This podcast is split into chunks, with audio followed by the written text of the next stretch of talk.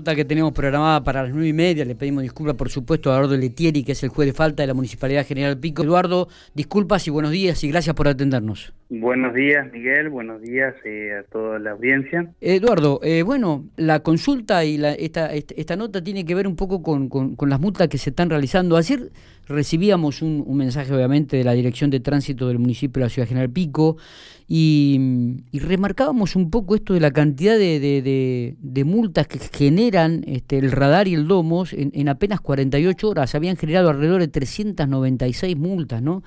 Entonces, este, un poco para profundizar esto, preguntarte cuáles son este tipo de multas que generan eh, el radar y, y, también este, el domo y, la cantidad que se están generando por mes. ¿Cómo están trabajando ustedes? Contanos un poco. Bueno, a ver, eh, el número de, la, de, de, lo, que, lo que informaron, a ver, si bien es correcto, a eso hay que sumarle todas aquellas otras que por ahí no están contempladas en el informe, que son las que remite las dependencias policiales y otras áreas. Digo, en el caso nuestro de que hacemos el análisis de muchas actas de, de, infracción que no solamente eh, se circunscriben a tránsito. E, exactamente, sí, es cierto. es cierto. Si sumamos todos, porque tenemos deforestación, de saneamiento, de obras, de comercio, eh, así que son es bastante surtido el, el tema. Y aproximadamente, si uno, a ver, no tengo un número exacto, pero más o menos está entre los 1.500, 1.800 y 2.500, 2.800 por mes. Bien. Puede bajar un poco cuando hay restricciones, como hubo, pero más o menos ese es el número que normalmente estamos manejando. Lo que sí es bueno aclarar sí.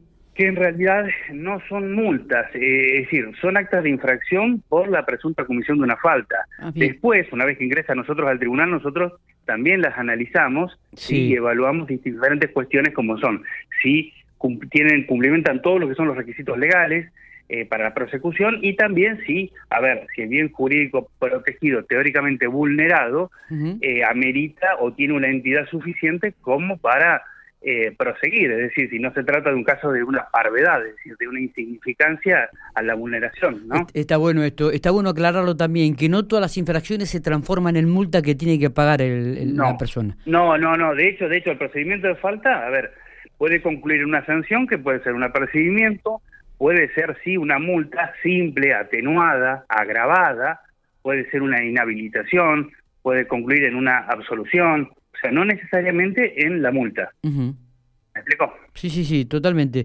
Eh, de todas maneras, me está diciendo que más o menos en el mes giran entre 1800, se realizan entre 1800 y 2500 este Sí, sí, sí, más o menos sí.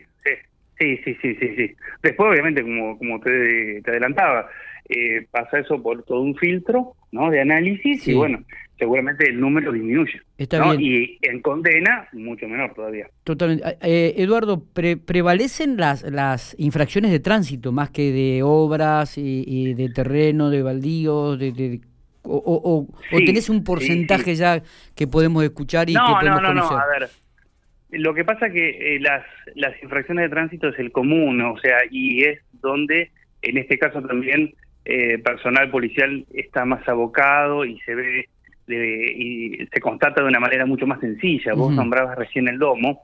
El domo, a ver, puede constatar prácticamente cualquier tipo de infracción que obviamente no requiera de un aparato de medición calibrado, es decir, que no requiera, que no sea un cinemómetro, que no sea un alcoholímetro un decibelímetro, todos esos aparatos que necesitan la homologación de parte del INTA. El resto prácticamente puede constatar eh, todo, es decir, la utilización de telefonía móvil, eh, no sé, la obstrucción de una rampa para discapacitados, la detención irregular, la famosa doble fila, ¿no? que es la que más se constata, digo, con el domo, lamentablemente.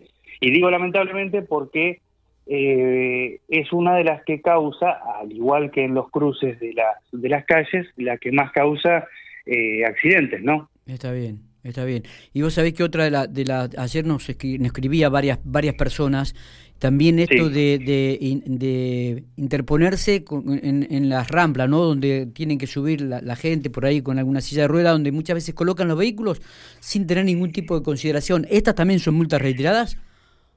Sí, sí, lamentablemente sí, y uno, bueno, en esta en esta función ha escuchado y tiene que leer a veces todo tipo de descargos, ¿no? A modo de ejemplo, sin citar de quién se trata, uno ha, leído, por ejemplo, eh, me detuve o me estacioné, mejor dicho, porque realmente abandonó el vehículo, en la diferencia con estar detenido, y estuve solamente 10 minutos en la zapatería. Y vos decís, pero ¿cómo 10 minutos eh, obstruyendo una rampa? Y si la persona eh, quería utilizarla, claro. y pues decís, hay una falta de empatía muy propia de, o sea, creo que es del argentino, no, no, es del, del colombiano del piquense, o sea, el argentino a veces, eh, para algunas cosas somos muy muy hermanos y para otras no nos importa el prójimo. Digo, y esto lo ves eh, muchas veces en la en las velocidades que se circula en la ciudad. Claro, eh, si es claro el límite de 40 kilómetros y las bocacalles son 20, ¿cuál es la necesidad? ¿Por qué vivimos apurados? Es decir, eh, como si fue quienes vivimos en, en su momento vivimos en Capital Federal, sabemos lo que es el, el valor de, del tiempo. Pero acá en una ciudad donde de una punta a la otra, yendo a la velocidad que corresponde, podés llegar a tardar 10, 15 minutos, eh, realmente no tiene sentido que vivamos, no sé, de la manera tan apurada con la que estamos viviendo. ¿no? Sí, sí, es verdad. Eh, el otro día estábamos analizando también aquí en, la mesa de trabajo de Infopico Radio, Eduardo, una presentación que se dio allí en el Consejo Deliberante donde este, gente que trabaja con accidentes viales estaría estudiando la posibilidad de reducir la velocidad de 40 a 30 kilómetros en algunas bocacalles, en algunas calles de la ciudad. ¿Qué, qué análisis hace al respecto? Mira, a ver, no tengo conocimiento aún de eh, concretamente de cómo trata el proyecto, de qué trata o qué puntos. Bien. Eso seguramente se va a ser tratado por la Comisión de Tránsito, a la cual yo también estoy. Pero sí, a ver, te puedo adelantar humildemente, humildemente, eh, más o menos te lo dije, yo creo que entiendo que alcanzaría eh, con el cumplimiento de las leyes actuales. A ver, vamos a hacer un razonamiento juntos. Si nosotros tenemos una velocidad máxima de 40 en la ciudad, sencillamente significa eso. Es decir, que como máximo tenemos el derecho de transitar a esa velocidad, pero no es que sí o sí tenemos que ir a 40. Claro. Primera cuestión. Segunda cuestión, por ejemplo, eh, supongamos que nos, nos gusta ir al límite, porque es nuestro derecho y vamos a 40. Bueno, y llegamos a una encrucijada, a una esquina, y la cruzamos a la velocidad que dice la ley para los, lugares no semaforizados, es decir, prácticamente en muchos lugares. La velocidad de cruce es 20. Y si encima somos respetuosos de las prioridades, es decir, eh, la derecha, salvo que se trate de la avenida, yo creo que prácticamente es bajísima la posibilidad de que exista una colisión. Totalmente. O sea, no, no, necesitamos bajar a 30, 10 o a 5. Eh, necesitamos respetar eh, las velocidades máximas, nada más. Está, está, sí, seguro. O sea, el, problema está no está en la ley, está en nosotros. Está, está, está en cada uno, está en cada uno, esto es verdad. Eh, otro, otro tema también que, que nos preguntaban, ¿cuál es el tema de las prescripciones de multa de tránsito? ¿Cómo es Dependi Sí, dependiendo. Eh, desde la infracción, eh, pasa que es, es largo para explicarlo con la caducidad, pero eh, dos años desde que se constata la misma. Y después, una vez que se lleva adelante el proceso, cinco años. Bien. Es decir, vos, por ejemplo, hoy se, constató tu, mm, la falta, ¿no? Bueno, a partir de ahí hay dos años para llevar a cabo todo el procedimiento. Bien, bien. dependiendo, bueno, de qué tipo de acta, porque hay algunas que tienen su régimen especial, como son aquellas constatadas por eh, video. Bien. Que tienen otros plazos. Pero en general son dos años, un año, una leve, eh, y cinco años para que se tiene que llevar a cabo el procedimiento. Claro, y cinco años para ejecutarla. Y cinco años para ejecutar. Una pasado esto tiempo, este prescribe. Correcto. Bien. Se libera la persona. Se debería. Sí, la verdad que digo, no, porque vos, vos sabés que ocurre cuando uno va a sacar el carnet de conducir, que de repente aparecen multas de hace seis o siete años atrás y te dicen, eh, usted tiene una multa que pagar. Y bueno, pero si ¿Cuánto hace que dice? Y no, hace cinco o seis años. Este, entonces de repente, viste, todo dice, bueno, y, eh, a ver, y, comenzás a buscarla, a comenzar a buscar la multa no la encontrás, el otro no la tiene, viste que se, comienza a jugarse con eso también. Sí, eh, en esos casos, a ver, eh, la, la, disposición que, que, se pone en relación a los a, los plazos eh, y cinco años, se entiende que el Estado tuvo su tiempo. A ver, el Estado tuvo eh, su plazo para poder perseguirte, embargarte, cobrarte, y el Estado no lo hizo. Será porque tuvo desinterés, será porque no pudo, vaya a saber por qué. Pero bueno, justamente, pasado ese plazo de los cinco años, eh, la persona queda liberada. Bien, bien, bien. Eso hay que dejarlo bien en claro. Sí, sí, por eso. Sí, sí, sí, totalmente. Por eso, por eso, este. Toda pretensión de, querer cobrar o de, querer ejecutar una multa pasados los cinco años eh, no resultaría legal. Está bien. Eh, porque también por ahí hay muchas muchas quejas en cuanto a la notificación, ¿no? Que, que de, la multa, digo, que por ahí te la dejan, eh, te la dejan en un domicilio que por su, vos cambiaste de... Viste que muchas veces dice, yo no vivo más ahora en la calle tal, vivo en esta, y, resulta que la multa me la llevaron a la otra casa, ¿viste? Y no, no, no me hice tampoco nunca del documento. Claro, el tema está que, bueno, obviamente... Eh, eh, nosotros, como argentinos, deberíamos, hay un, principio básico que dice que, la ley se presume conocido por todos, pero en realidad es una falacia porque es imposible hmm. conocerla, eh, ni yo la conozco a nadie, es imposible. Pero bueno, partiendo de esa base, de esa presunción que se entiende que se conoce por todos, uno cuando saca la licencia de conducir establece como domicilio legal para eh, todas las notificaciones relacionadas con tránsito a aquel que figura en la licencia de conducir. Entonces, vos, por ejemplo, Miguel, si estás viviendo, por ejemplo, no sé, en la 4 y la y la 5, sí, sí, sí. y sacaste la licencia, pero a los dos años, acordate de la licencia, por ejemplo, 5 años, sí. eh, te mudaste a la 22 y la 5, bueno, tu domicilio sigue siendo el de la 4 y la 5. Claro. Eh, entonces, a ver, ¿vos qué deberías hacer? Eso pasa igualmente con el registro propio automotor, es, prácticamente lo mismo.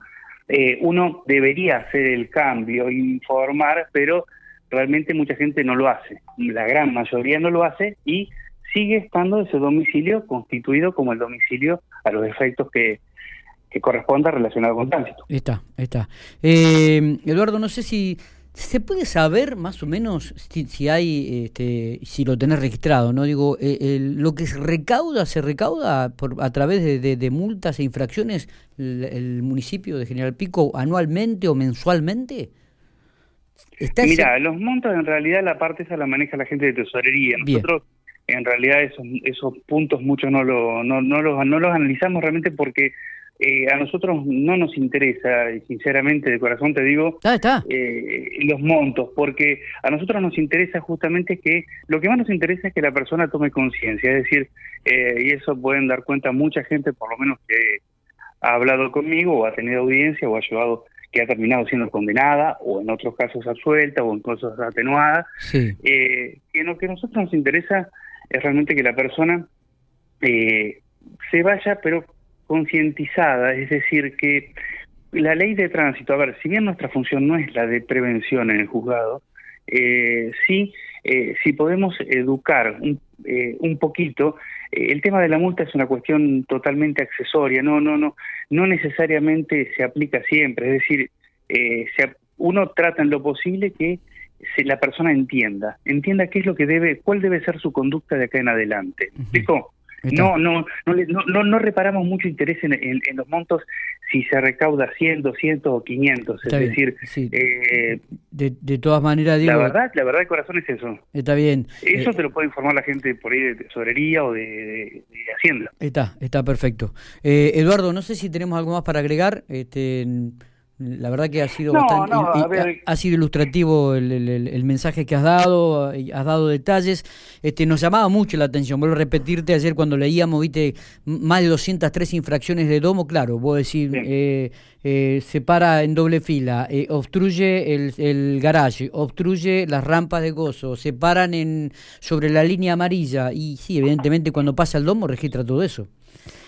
Este, claro, el tema está que, por ejemplo, con el tema de, de las doble filas, eh, es prácticamente inentendible. ¿Por qué? A ver, eh, el tema de la doble fila, o el estacionamiento irregular, para hablarlo con mayor propiedad, eh, en realidad, en situaciones como puede ser Capital Federal, tiene su cierta lógica. De hecho, tuvo su cierta lógica tanto que se dispuso a través de una ley de la Ciudad Autónoma de Buenos Aires, en la ley creo que era la 4003 o 4004, donde posibilitaba la detención, no el estacionamiento, ¿eh?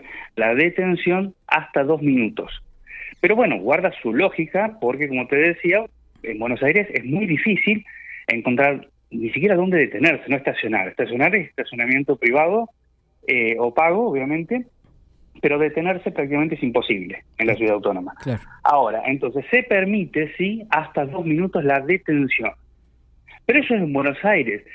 En, en nuestras localidades y de la provincia, eh, si, si, si sacamos o rompemos esa lógica o esa, esa forma de analizar del puerta a puerta, eh, que tenemos que sí o sí, si vamos a determinado lugar, tenemos que estacionar justo en la puerta eh, y vos ves eh, alrededor y hay, hay para estacionar, pero en el peor de los casos, en el peor de los casos 50 metros. Claro. Y vos decís, ¿cuál es la necesidad realmente de pagar, en, de tenerse en doble fila? o sea, no tiene...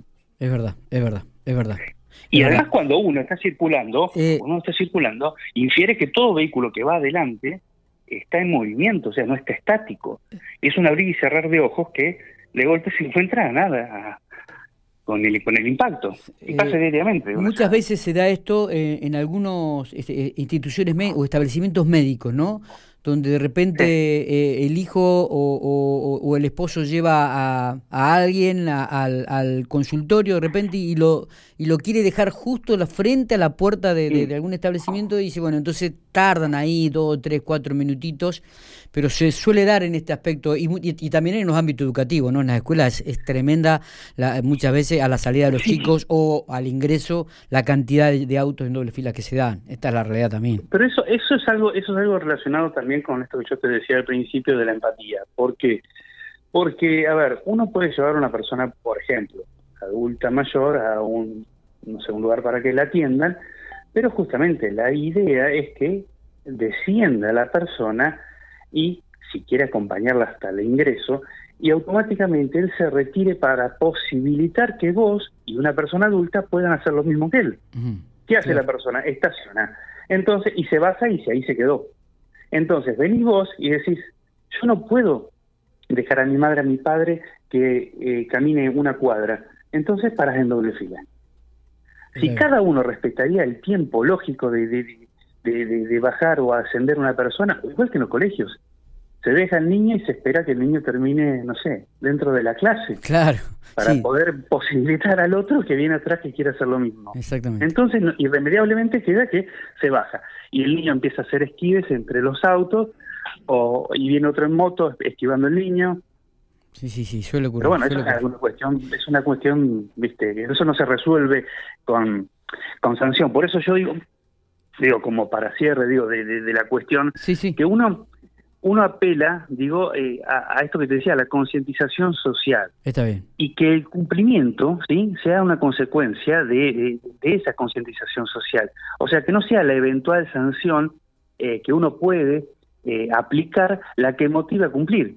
A ver, si uno cumple, sea por el respeto y el orden a la previsibilidad, que sin duda, Miguel, para mí por lo menos, es la base la base de eh, lógica de toda convivencia social. Si uno no tiene respeto y orden, eh, o sea, no es imposible. No hay sanción que, pueda Sí, totalmente. Y además porque tiene que ver mucho con la empatía con el otro, ¿no? Este, eh, Exactamente, por ponerse en el lugar del otro, el... respeto. Sí, sí, sí totalmente. Los recursos son finitos, es decir, si tenemos un estacionamiento, un lugar marcado para detenerse, eh, bueno, a ver, es para detenerse, terminar y, y volar de ahí, para posibilitar a otro. Totalmente, totalmente. Eduardo, gracias por estos minutos, como siempre, muy amable. No, por favor, para cuando necesites, aquí estaré. Y disculpa ¿Eh? por, por la demora, ¿eh? Abrazo grande. No, por favor, un abrazo grande, Miguel. Saludos a todos.